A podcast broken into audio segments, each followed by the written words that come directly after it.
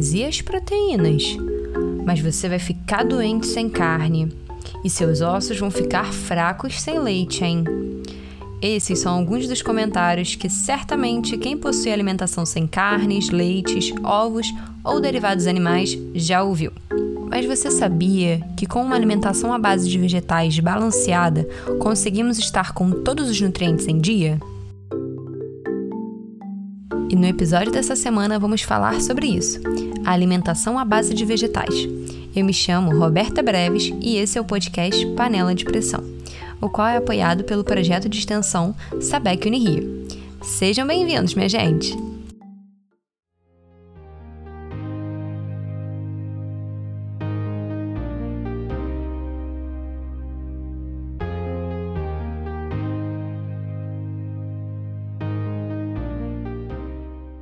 A escolha por se alimentar à base de vegetais pode possuir diversas motivações, como reduzir o impacto no meio ambiente, já que, segundo a Sabesp, Companhia de Saneamento Básico de São Paulo, para a produção de 1 kg de carne bovina são necessários 17 mil litros de água e para 1 kg de manteiga, 18 mil litros, por exemplo. Além disso, essa escolha pode ser motivada pelo grande número de terras necessárias para o plantio de soja e milho para alimentar esses animais. Locais esses que poderiam ser utilizados para plantar variedades de alimentos para a população. Além de questões envolvidas no tratamento desses animais e condições de trabalho dos indivíduos. Em virtude de maiores informações quanto ao processo de produção dos alimentos de origem animal, mais e mais pessoas têm escolhido excluir ou reduzir o consumo desses derivados na sua alimentação.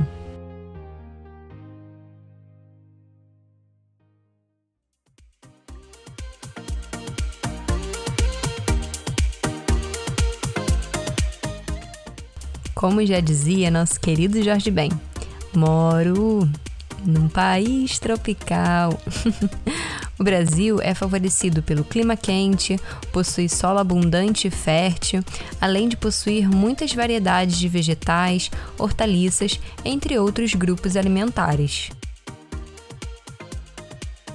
Com isso, podemos montar nossas refeições repletas de alimentos vindos da terra e os colocar não como meros figurantes, mas sim como estrelas principais. No reino vegetal, temos uma abundância de cores e sabores. E ele nos permite fazer um mesmo alimento de diferentes formas, e em cada uma delas nos permitindo experiências novas. Por exemplo, pegamos um feijão. Pode ser o preto, o carioca, o fradinho, o azuki, o manteiguinha. Com qualquer feijão, a gente pode fazer ele ensopado para comer com arrozinho fresquinho, uma salada com bastante limão e salsinha para aqueles dias mais quentes, fazer bolinhos de feijão e engrossar a massa com farinha de mandioca, ou até mesmo fazer doces de feijão. Sim, doces com feijão. Viu como é versátil? E isso foram só alguns exemplos com um ingrediente. Vale a pena explorar o reino vegetal para conhecê-lo mais e mais. E o nosso corpo e meio ambiente agradecem.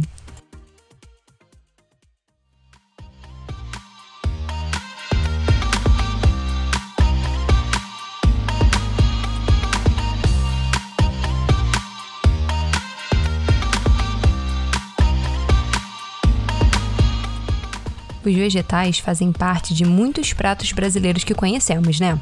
Na feijoada, nos ensopados, nos caldos e nos doces de fruta. Porém, em muitos deles há a presença de carnes, leites e ovos, e quem não os consome, basta retirá-los e adaptar a receita com outros ingredientes, só que de origem vegetal como por exemplo a chamada feijuca para os vegetarianos, que consiste em uma feijoada a qual as carnes geralmente são substituídas por um bom refogado com páprica defumada e legumes cozidos junto com o feijão. Fica delicioso. A convidada de hoje é mestre nessas adaptações e é uma grande inspiração para quem possui alimentação à base de vegetais no Brasil. Eu vou deixar ela mesma se apresentar com esse sotaque e voz tão gostosas. Oi, minha gente, como é que vocês estão? Eu me chamo Regina Celli, sou fundadora do projeto Favela Orgânica. É uma iniciativa que trabalha ao combate ao desperdício de alimento aqui na Babilônia, Chapéu Mangueira, que fica no Rio de Janeiro. Oh, que maravilha! Gratidão, querida Regina, por ter aceito esse convite. Mas agora me conta, já que com o projeto você busca trazer como destaque os alimentos de origem vegetal, bem como utilizar as partes dos alimentos as quais geralmente são desperdiçadas, como as folhas e os talos, como você acha que a cozinha à base de vegetais impacta na nossa cultura e identidade alimentar brasileiras? Qual é o impacto de uma cozinha que só usa vegetal e o nosso impacto cultural, né, minha gente? Tem tudo a ver, né?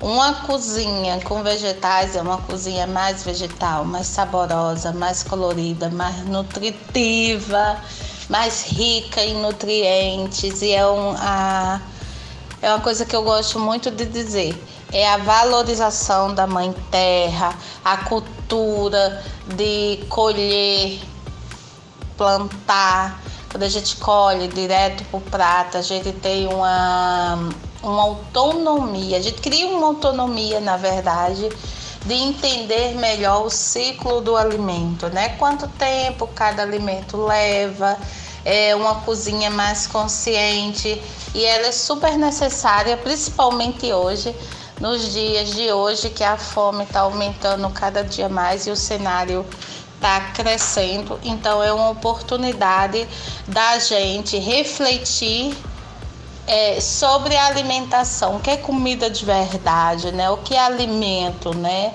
Eu quero só comer para matar minha fome.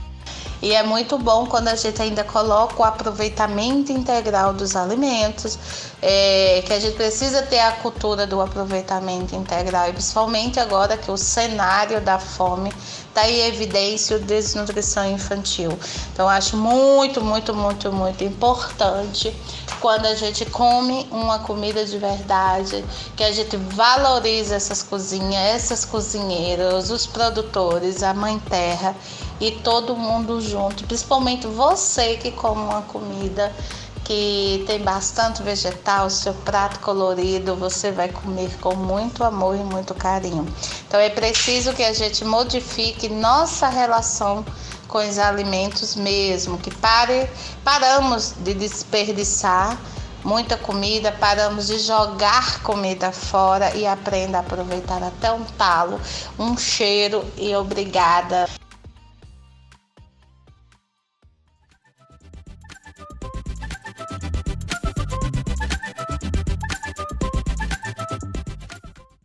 Ótima fala, Regina.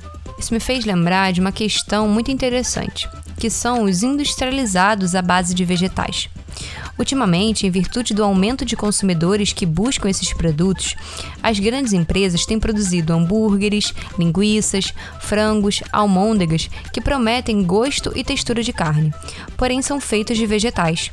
Entretanto, é de suma importância ressaltar que esses produtos não devem ser a base da alimentação de quem é vegano e vegetariano, bem como de quem está buscando excluir ou reduzir alimentos de origem animal do cotidiano pois eles são ultraprocessados e ricos em gorduras, sódios, corantes e aromatizantes.